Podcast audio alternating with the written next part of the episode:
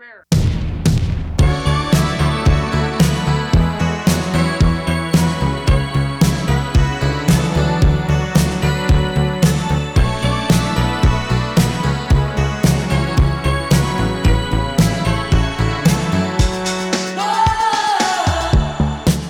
家好，欢迎来到啤酒事务局，我是天，我是齐。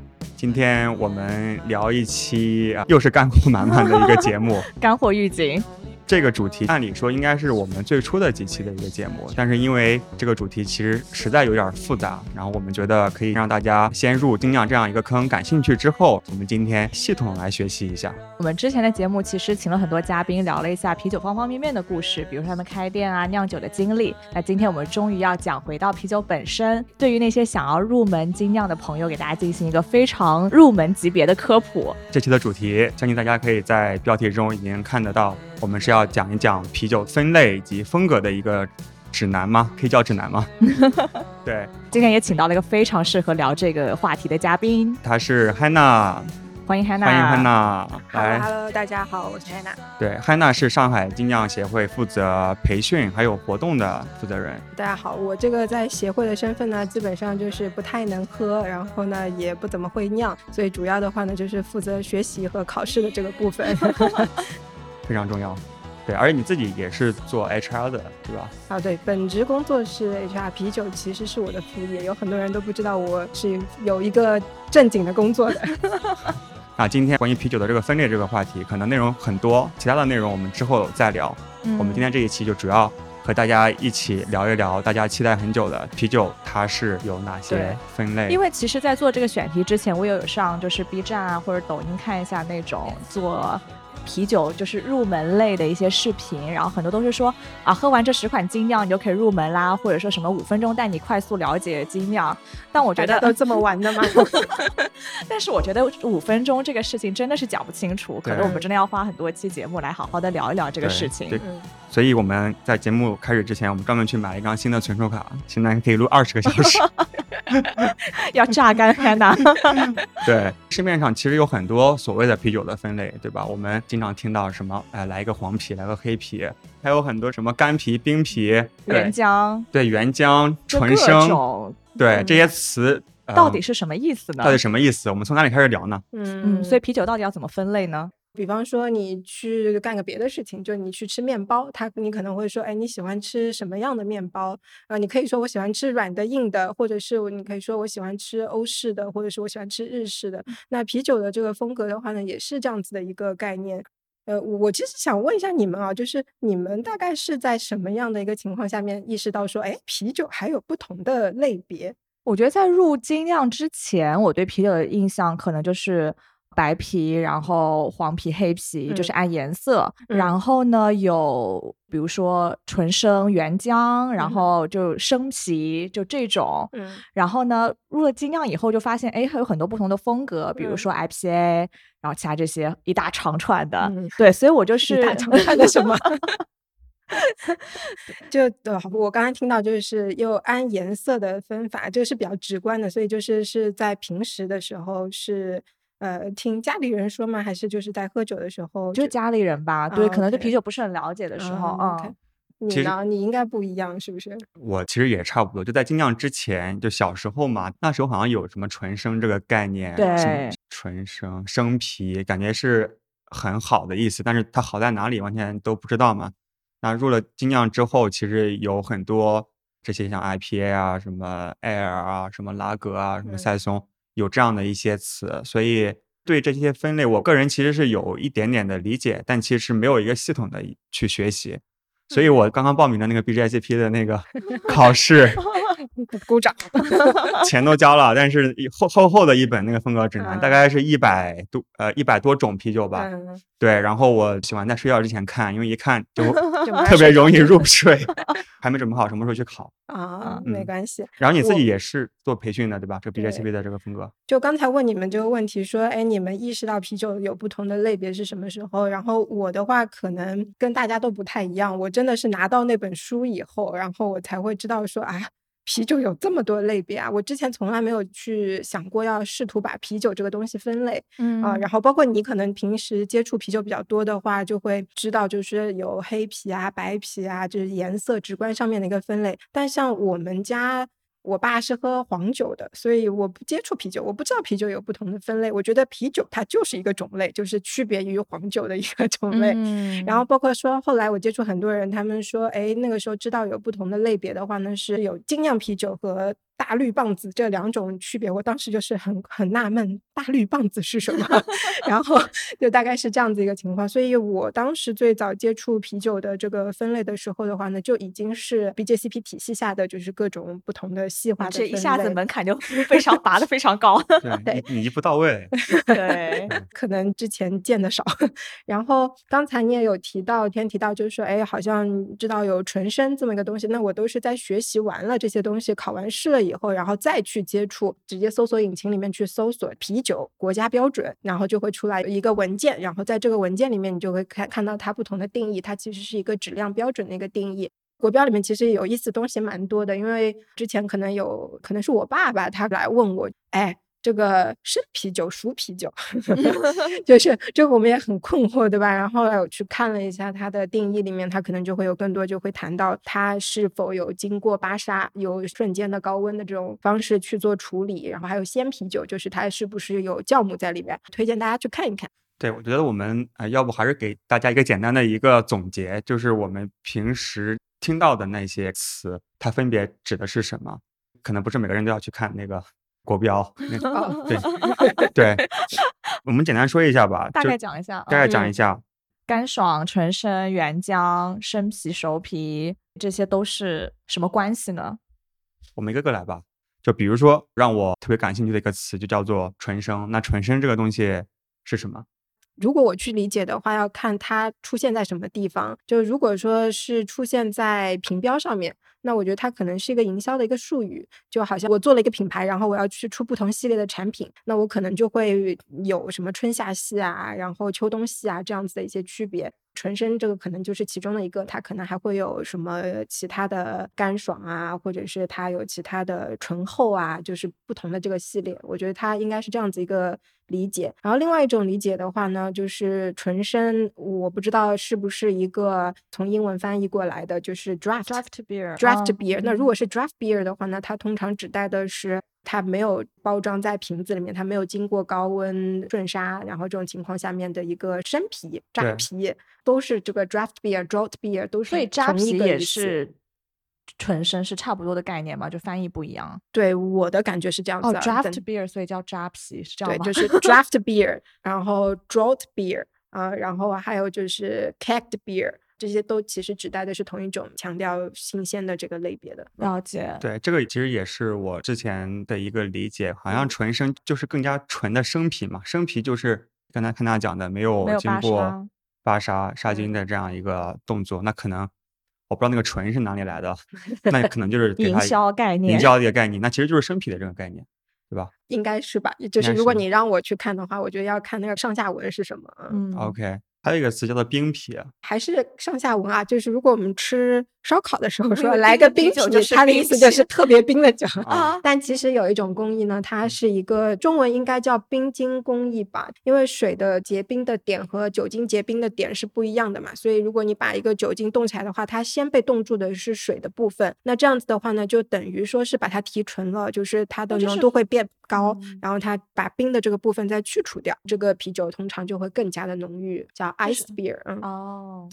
因为啤酒就是我们就是日常生活的一个部分，所以你就经常会听到什么新的术语，然后或者是说一些营销人他们创造出来的，或者说是你在这个看一个什么不相关的一个东西里面看到，非常碎片化。那我们去想，就是啤酒怎么样去分类的时候的话呢，我觉得第一你是要有一个上下文的，是在跟朋友一起喝酒，还是说你在学习专业的一个知识，还是说你是在挑选啤酒，然后你想知道来龙去脉，就是追根溯源，那它是怎么样的？那我觉得这个是上下文的部分，不能够脱离这个上下文去谈分类就没有意义。第二个部分的话呢，你要知道，就是你的这个分类的方法是科学的。科学的方法呢，可以有很多种，甚至我都觉得按照啤酒的颜色的分类，你不能说它错啊，因为你告诉他了，我确实就是出来了几个类，对吧？我确实眼睛看出来，这个是一个，你看这个酒它是一个红颜色的，我觉得它是一个红啤酒。如果说那天对我跟吴奇一起喝酒的时候的话呢，我就会说，哎，你记不记得那天我们一起喝那个红的啤酒？啊，记得记得。对对对，就这样子，我觉得其实 其实也是能够让别人 get 的一个方式。那还有一些比较常见的一些分类，你们刚才问的比较多的啊，都是按照这个处理工艺，这个是一个分方法。还有另外的话呢，我觉得刚才提到的，就是在短视频的平台上面会看到很多的话呢，是按照发酵的类型，大家都会说就是有拉格和有这个艾尔。那其实拉格也确实有他们。共同的一些特点，艾尔也有，但其实如果真的是从这个方面来分的话，你去想一想，它是用什么在分类，你就会发现哦，发酵方式的不同。那发酵方式除了艾尔酵母和拉格酵母以外，是不是还有其他的呢？天成在这边疯狂点头，对对对，还有还有，对不对？就会有野菌啊，然后就会有混合发酵啊，然后就会有自然发酵，自然发不是自然自 自然自然自然发酵，就是所以其实这个是按照就是这个标准是叫做发酵方式，这是一种类别的。还有的话，就比方说我愿意按照国别来分，我觉得这是美国酒，然后我觉得这个是爱尔兰酒，那我觉得也 OK 啊，就是你自己能够有一个自洽的一个分类的方式，那我觉得这个完全是 OK 的。那分类这个。事情的话，把它应用到生活的其他领域里面去也是一样的，就没有必要去批判，就是说，反正就是可以。哎呀，你都不懂，你都说黑黄牌、黑黄白，这个你不懂，但其实可能他真的不懂，但有可能他懂，但是他觉得我想要这样子来了解，可以从各个不同的维度来进行分类。对，我觉得汉娜提供了一个非常好的角度，让大家不要有一些莫名其妙的一些鄙视链，或者觉得谁哪个更对，哪个更错。但是话又说回来啊，我们身边大多数的这些朋友吧，他们分的时候，他们说一个什么生皮，说一个什么黄皮啊、黑皮，嗯，他们其实本身没有好的脉络，对，其实本身是在混淆这些概念，他自己也没有搞清楚，所以这个的话就是没有达到一个知道自己在讲什么而去分类的这样的一个状态。所以我觉得，就像之前玲玲在节目中分享的一样，像佳酿的这些爱好者，他们的一些评判标准是非常的严格，因为你如果不严格的来去看它的话，你就。完全乱来了，就没办法去进步了嘛。所以前提是大家还是要知道自己为什么选择这样的一个标准，然后再去选择这样一个标准。对，因为如果你在佳酿比赛的这个过程中，大家通行的标准是一样的，你非要跟别人 立一个不一样的一个标准，就你就很奇怪的，大家就不知道怎么样跟你交流。对，天，你不是在学 BJCP 吗？那那本书一个比较标准的一个，比如说风格分类方法是什么样的？我现在交了钱，还没有认真开始学，也不贵，对吧？就不用心疼。如果最后放弃了也没有关系。多少钱啊？忘记多少钱？几十美元。其实它这个考试的话，基本上是一个三阶段的。第一个阶段的话呢，就是一个网络考试。这个网络考试的话，是我接触的九类考试里面最便宜的吧？你如果买的是，你应该是买的是买二送一那个选项，对不对？因为交一次肯定过不了。对，那个的话可能是二十块钱，然后可以考三次。美元。对，二二十美元，那还蛮便宜的耶。嗯嗯，对，非常便宜。它就是设定，就是你一次不会过，那你既然这样子，买一次。对，两次可能也不会过，三次还不过的话，那你可能也不太适合。这个网络考试过了以后的话，它会有一个品鉴考试，品鉴考试也不贵，可能也是几十块。那品鉴考什么呢？品鉴就是考品鉴，就是就是盲品这样子吗？盲品。对，就是模拟一个真实的在比赛。就刚才我们有介绍到嘛，就是 BJCP 它这个体系，它其实就是为了比赛就是这样建立起来的。所以它就是模拟，就是你作为一个啤酒裁判，在比赛的过程中你是怎么样的？就是你会拿到一个酒，然后他告诉你这是 Munich Helles，你喝到的酒不一定你不知道是什么的，但是你要按照那个标准去评鉴，然后去写一张完整的评分表，然后在差不多十五分钟里面品鉴一款，然后考试一个半小时，你要喝六款，写完。呃，六张 A 四的这个纸这样子，OK，对，然后后面就是一些其他的一些理论啊什么的。那你只要过了第二阶的考试的话，你就是一个合格的 BJCP 裁判了，这样子。对，其实这期节目我有点小小的私心，VIP 辅导班，对，有点 VIP 辅导班，对，因为之前确实还没有开始好好学，从一个学习者的角度吧，然后我是怎么开始这样的一个学习？啊，啊这个辅导不敢啊，就是我觉得可以作为一个过来人分享一些我的一个这个考试的一个经验。我做的非常对的一件事情嘛，就是把这个东西分了很多的大类。那一共二十七类呢，我当时就把所有的东西全部都打印成了 A4 纸，然后在家里面各个角落全部贴满了我的 A 四纸。你是不是学 霸？感觉你是非常考试型选手哎。那就是你要碎片化的时间，那你就可能会，比方说刷牙的时候，哎，抬头看一下，哎，这个地方是什么风格？天哪！就但这样子一个好处是什么呢？就是我本来是没有什么概念的，就是觉得啊，天呐，一百多种，我要怎么学啊？但是我后来发现很巧，我正好在刷牙的这个地方，全部都是美国的酒啊，然后他们都在说这个酒花怎么样，什么水果的香气啊，什么之类的。再到那个我对着床的那一片里面的话呢，又正好都是一些深色的一些酒。然后后来我就发现，哎，这个方法非常好，就是因为它。把我就是按照区域的这种方式，就是把几十种东西分成了大概五六个区域，然后就是对应了五到六类大的类别。然后我觉得天成你也可以这样去做一下。OK，我本来想的是我可以买一百多种酒，然后 在家慢慢喝。这可能主要是我酒量限制。哎，那你会去买这些酒对比着看这些风格吗？会的，在那个啤酒分类指南上面，你会看到它有一行小字，它会列出来七八种，就是他觉得能够典型代表这款酒的一个风格。当然。他其实有一个地方有说明，他说这个是他们在编写这个手册的时候，在北美地区非常容易买到的酒，然后你就很容易就发现，在中国的话，就很多酒你都是买不到的，所以后来我也就放弃这件事情了。但是对比着喝一定是有用的啊，所以就是还是比较推荐酒量可以的天成 啊，就是你还是可以去买他推荐的一些标准商业案例去喝一下。啊，这个也是一种比较好的一种方式。你刚分了五六大类嘛，在房间不同的角落里面，那分别是哪几大类呢？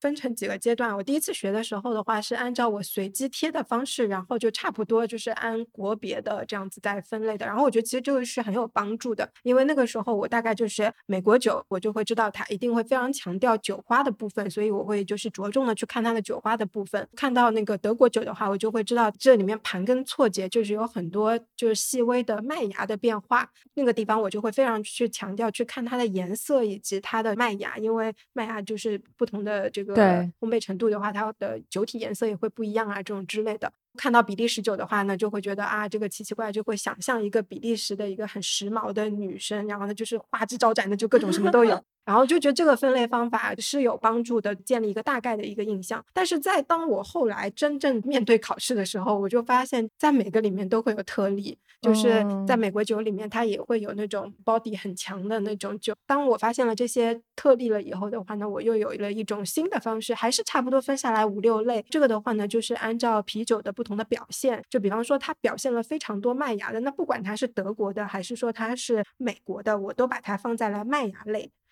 它着重的表达了它的麦芽的风味，可能它的酵母的味道就没有那么的强烈，或者是酒花类，像 IPA 这样子的嘛，它就是着重表现了它的酒花的风味，它的麦芽的话呢，就更多的是在背后默默给予一些支撑。你心中的大类是哪几个？第一个分类的话呢，其实我就是把它分的叫做拉格类，因为我觉得拉格的话呢，因为酵母特点的关系啊，然后德国人特别。就是擅长酿拉格的这个关系呢，他们就是有一些比较典型的一些特征，所以我就把它全部都归在一起。除非是就是有一些特殊工艺，把它的这个酒精的度数提的比较高了啊，就可能说八度以上了，那我肯定不会把它放在拉格了。就是哪怕它是拉格酵母发酵的，我也把它放到烈性组里面去。这个里面的一些特点，就比方说我们现在在喝的这个杰克皮尔森，那其实它就是拉格。我就把它放在我们的拉格系里面。它全名的话呢，在现在的体系里面叫做捷克优质淡色拉格。那你既然喝了捷克优质淡色拉格，你就把捷克淡色拉格一起比较了，因为它们的差别不会特别大，它们是同一个大组里面的捷克的相关的，你就可以放在一起看。从历史上面来讲，捷克皮尔森，你就会马上就会想到跟它非常相近的，还有一个叫做德式皮尔森。当然，皮尔森其实是一个捷克的一个地名嘛。所以的话，其实，在德国的话呢，严格来说，他们叫 Pils，不叫 Pilsner。但这两个就非常相近，然后你就可以放到一起去看。这个时候，你就可以通过对比的方式去在拉格里面去做一个分类。比方说，捷克皮尔森的话，它用的萨兹酒花的这个特点，你可以去强调它的水质的这个差别，它更加的软。所以，皮尔森是个地名。这个我是第一次知道，我之前也不知道啊。所以说，它其实就是皮尔森这个地方，然后酿出来。一开始，嗯，因为它自己这个地方可能有一些本土的，所以有一个自己的特色，然后慢慢的发展成捷克皮尔森，然后来到德国变成德国皮尔森，是这样子的一个关系吗？这个地方还很有意思啊，因为你去讲皮尔森的时候，很多德国人就会觉得这个是德国原产的。嗯然后原因的话呢，是因为就是这个酒，就是我们现在喝的这个，它这个地方会写一个叫一八四二，就它其实是最早被记录的酿的这种风格的这个酒。然后酿酒的这个人的话呢，叫约瑟夫，他其实是个德国人，但但是他在在捷克皮尔森这个地方，对酿的这个酒，然后就捷克人就会觉得，对吧？这个是一个历史的一个插曲，然后通过这些东西你也会去记忆嘛，因为既然说，哎，那德国人酿皮尔森怎么样呢？然后你就会发现，约瑟夫酿完这个酒以后，又过了一段时间，对吧？然后他就是，哎，德国人也发现，哎，这个酒确实挺好喝啊。到了德国，他们又延续着再去酿这个酒。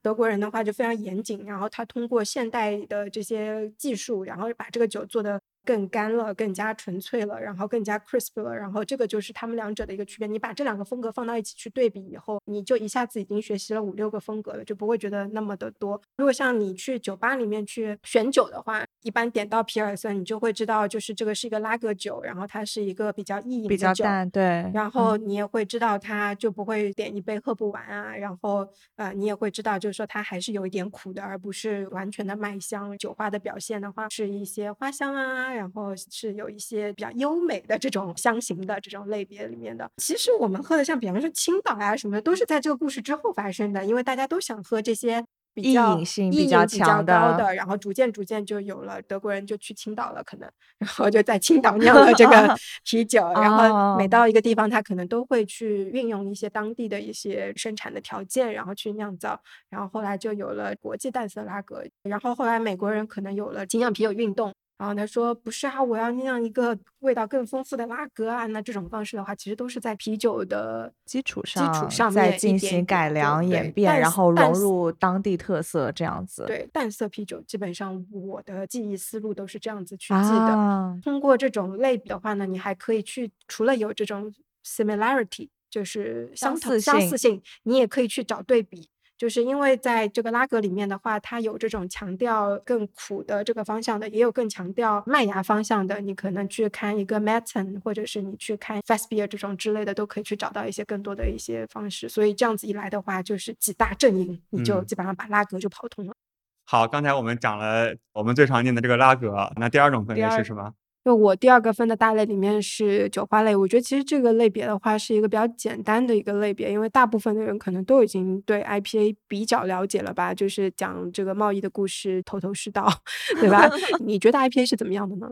我觉得 IPA 就是那种柑橘香比较重，然后会比较偏苦一点，然后还有那种 double IPA，就是可能嗯就是会更苦一点，味道更重一点，酒精度嗯更高一点。但现在又有那种 hazy IPA，、嗯，就其实我并不是很了解他们这几个中间是一个什么关系呢？啊，明白。还有在你讲的英英式、美式，就这些。对对对，因为我刚刚就想讲说，哎，嗯像柑橘味这个的话呢，通常是在美式的 IPA 里面会比较常见的一个，因为它是美国培育的酒花品种的一个特点，就嗯是柑橘香嘛，对吧？那在英式 IPA 里面的话呢，柑橘香就至少它不是那么的传统的。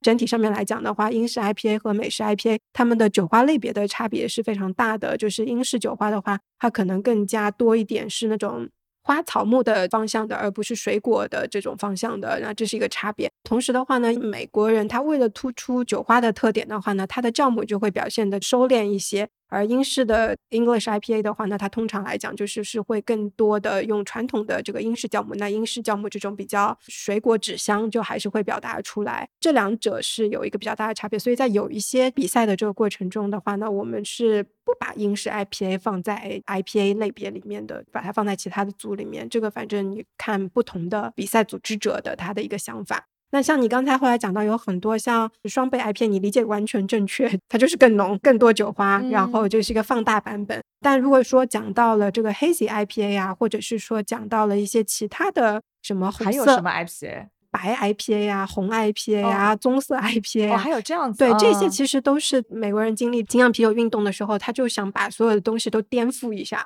然后他就把英式 IPA，就首先他可能是用了一些本土的原料，用了美国酒花的一些特点，同时的话呢，他觉得还不够，我还要更疯狂。然后他可能说，哎，我试试看用比利时酵母，我试试看麦芽的配比里面我加一点不同的东西进去。那这个的话呢，我们统称叫做特种 IPA。其实你在风格学习的时候，你就会看到它其实都是一大类，特别多嗯各种风格。对，但你就哦去想，就是你就把自己想象成就是那个酿酒者，就是我要改变，我要改变 IPA，我还有什么花样可以造的，然后你就会去哦从它所以我改变了一些东西，我可以给它一个新的名字，就比如说我自己酿了一个，我可以叫奇 IPA，然后它就可以变成一个新的风格，是这样子吗？嗯那你要进入常成功，然后对非常成功那种，对对对，哦，是这样子。所以酒花类就是主要以 IPA 为主。嗯，OK，下一个麦芽类，（括号除拉格括号）是吧？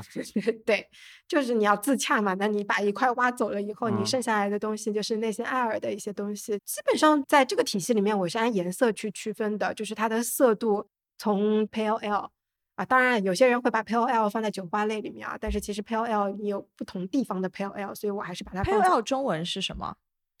非常好，提醒我不要讲英文。淡淡色色艾尔，淡色艾尔。对对对，就是淡色艾尔，然后到后面呢可能是琥珀艾尔，然后再到后面棕色艾尔，再到后面越来越深，越来越深，然后直到我觉得这个东西已经非常的丰富了，我就把它放到波特和石涛里面去啊，大致是这样子的一个哦分法。哦，所以 Pale Ale 是麦芽香里面的一个细分，是这样子吗？我提醒一下啊，因为这个是我自己的一个分类方式，就是方便我去学习的，所以我把东西排除掉了以后，我把这些东西放在一起去学习，然后在学习哦的时候，我需要一条脉络，然后我这个脉络是跟着颜色走。我为什么跟着颜色走的话呢？是因为其实就是你去看书的时候，你会看到制麦的这个过程，就它不同的烘焙程度，它就是会带来不同的味道。像我们酒花里面，你会讲不同的方向，就是木质香的，然后土香的，对对然后什么这个水果香的。那么在麦芽里面的话呢，我觉得基本上就是一个烘焙类食物的一个曲线，就是生的面团，然后到可能后面就是把它做成饼干了，烘烤程度比较低的，到后面你可能烘烤程度非常高了，是一个有点焦焦的那种麦芽的味道了。这个路线的话，我觉得就跟吃的东西放到一起去就非常好记。在颜色上面，它也一定会有表达嘛。就是如果你用了很多特种麦芽的话，它会表达出来不同的风味，那这样子也会比较好帮我去记住，就是麦芽类艾尔里面的一些差别。对，我觉得这个对我来说特别有帮助，嗯嗯，对，我觉得对这点很好，嗯因为本来就是在麦芽像下面的酒嘛，麦嗯芽它就主要取决于它麦芽的品种以及它烘焙的程度，那嗯，就自然而然带来一个颜色上面的一个区别，可能有一个直观上面的感受。对，因为你基本上就是会发现，如果是麦芽类的话，越写越复杂了。然后，但是其实你把它剥离开来，Pale Ale 基麦大家都是要用的，所以基麦的那个味道都会在。但是呢，它每增加一些特种的麦芽，它就会多带来一些风味，因为它要平衡嘛，那它可能就会在其他的方向，比方说酒花啊、酵母上面的搭配上面就会有一些变化。那你跟着这条麦芽走，它就不一样。不同地方的淡色艾尔有什么不同的特点吗？会的，虽然说就是国别这个东西，它不是一个非常严谨的一个，但是就是一方水土养一方人嘛，就是说嗯那个地方他特别喜欢这个样子来做风格的话，就相互之间会有一些差别。就比方说像美式淡色艾尔，它其实还是挺强调酒花的，所以我就说有一些分组的时候，他们会还是把它放到酒花项里面去。嗯然后那比如说比利时淡色艾尔，那这个又完全又不一样了，那这个就是他们之间的一些差别。所以都叫淡色艾尔，其实也要看不同的地方。对，对这里嗯我有个小小的，这就是为什么啤酒的分类如此复杂，很难一言一句话说清楚。我觉得，这里我有一个小小的困惑，就是嗯美式淡色艾尔和 IPA 的区别，因为有些时候就像你说的。API 美式嗯淡色艾尔有挺强的酒花的风格，所以我就不太懂那为什么会有一个 American Pale Ale 这样一个分类。嗯，我觉得这个东西呢，其实你要把它放在历史的车轮 上面去 看。我听到过很多个国外的裁判，就是美国的裁判，他们就会去批判，就是说这个东西越做越苦，越做越苦。这样子一个过程，就是可能原先它这个作为 APA 的这个类别的话，它跟 IPA 的一个区别的话，其实就是在酒花的表现上面，谁更加的，就是说猖狂好像不太好，对，更谁更加的 突出，对吧嗯？然后，但是现在的话呢，有一种特点就是 Pale Ale 就像 IPA 一样，就是它已经非常非常苦了，也非常非常香了。OK，所以这个麦芽香下面也没有其他大的分类了。对，麦芽香我基本上就是按颜色走的那些。嗯，好的嗯好的，我觉得这个很好，好嗯，很清晰。好，好，那聊了三大类了，然后还有第四波特和世大类，涛，对吧第？四大类就是波特跟世涛吗？嗯，你你给他们起的名字叫什么？波特世涛哦，就 好的。OK，波特和世涛啊，这个的话，我觉得我在刚刚开始学习的时候，就会有很多文章讲，就是波特和世涛到底有什么区别。然后你看书的时候就会非常困惑。对，我觉得他俩跟其他的都不一样，还挺容易分出来的。但是波特和世涛，对对对，就是颜色深，然后有巧克力味，然后甜一点，度数高一点，没有什么气泡，嗯，对吗？形容的对吗？总结的对吗？没有什么气泡。就没有那么就泡沫比较少，就是那种不像其他喝起来这么二氧化碳感那么强。沙口感是吧？你说的是？嗯，相对而言吧，就我觉得不要小看波特和世涛。我在分类的时候非常当心，就是不想把有一类分的特别胖，就是里面有很多东西；另外一类就特别瘦，就是还想分的比较匀一点嘛。所以其实我就发现波特和世涛里面有东西很多。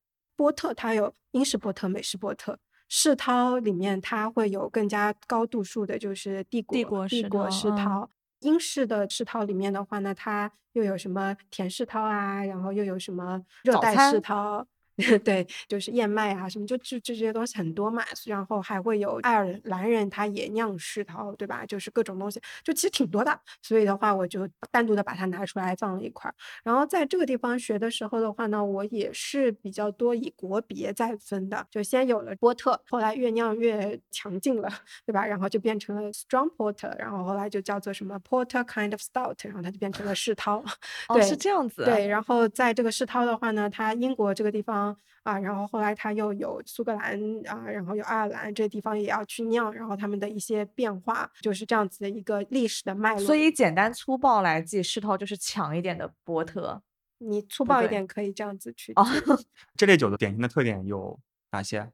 基本上也是跟着一个历史的脉络的进行，因为它是一个很老的、很古老的一个啤酒的一个风格。然后一开始的时候，波特它其实颜色并没有那么的深，大部分的时候呢，它都是用的这个 brown malt，呃，棕色麦芽这样子去进行酿造的。然后它的颜色其实透光的话，可能还会有一些红宝石的颜色。但是呢，后来就有发明了 patent malt，颜色非常深的，那他就发现就说，哎，其实我可以用淡色的啤酒增加一些深色的麦芽，然后去创造差不多类型的一个颜色。这种情况下面的话呢，就会有了颜色越来越深的这个方向。那这个烘烤的话呢，它会带来的东西的话呢，它的 roastiness 和 toastiness 这两点，roast 有点像烤鸡，对，就是我就想烤面包素的东西，对对对，就。我是跟啊你是差不多的。啊。然后其实这个也是波特和世涛在区别上面的一个比较重要的一个点，就是如果到 roastiness 的话，那可能就已经纠结的一个状态了，大概是这样啊子的。所以 roastiness 是世涛，嗯，所以就是世涛喝起来荤一点儿，然后波特素一点儿，这样可以吗？呃，你可以这样子去理解吧。天呐，一脸无奈。对 建议大家就是一瓶波特，一瓶世涛，对比着喝一喝。对 OK，先开一个，然后我们到下一个分类。我们现在在喝的这个是德国的 Polana Weiss Beer，宝拉纳小麦啤酒，这应该属于德国的对那个小麦，遵照巴伐利亚纯净酿酒法酿制。嗯，不错，性价比比较高。好，我们进入下一个分类好了，。我们有聊了四个了：拉格、酒花、麦芽、波特世涛。所以下一个分类是，我这把小麦单独放出来，你不觉得小麦非常有特点吗？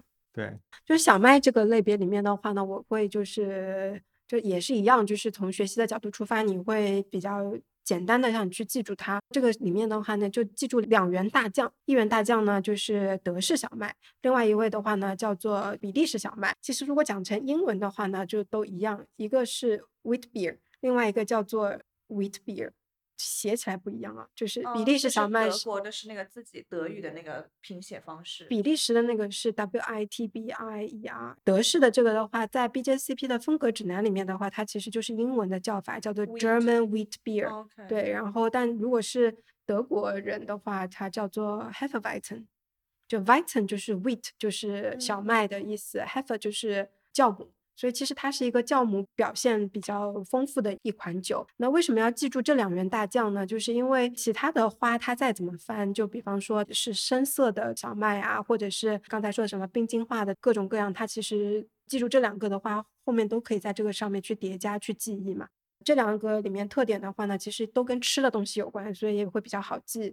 德国的话，你就去想香蕉；比利时的话呢，它其实会添加盐水籽，就是香香菜籽、香菜籽，对陈皮啊什么这种方向的。所以就记住这两个方向了以后啊，那么大类的你就会比较好分了。基本上小麦的这个领域里面，我是这样子来区分。然后剩下来的话呢，就是什么烈性啤酒，基本上就是因为它度数特别的高啦，然后呢就是也不会特别多，所以也就会比较好记。在这个里面的话呢，也会做一些对比，比方说像英式大麦和美式大麦这种大麦烈酒的一些差别。还有一类酸啤酒，如果说是考试的话，我觉得还好，就是会考到的内容不会特别的多的。但是如果说自己喜欢追赶这个时尚的潮流的话，那我觉得是一定不能错过的一个风格。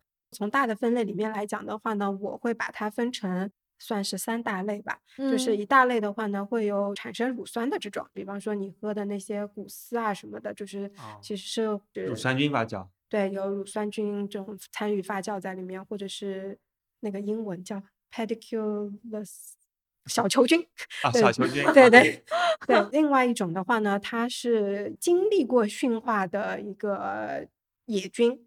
就是它虽然是叫野菌，但它不是说完全自然状态的那种，就是，呃，可能比方说像布雷特这种，它没有乳酸菌参与的这个发酵，但它非常的 funky，它有它非常典型的一个特点。这个的话呢，也是一大类别。另外一种的话呢，就是更加狂野的自然发酵，就你刚才想讲到的那个蓝比克，它完全是大自然在 给我们的礼物。嗯，酸啤有没有比如说哪个国家或者地区的 Brussels？Brussels 哦，柏林呢？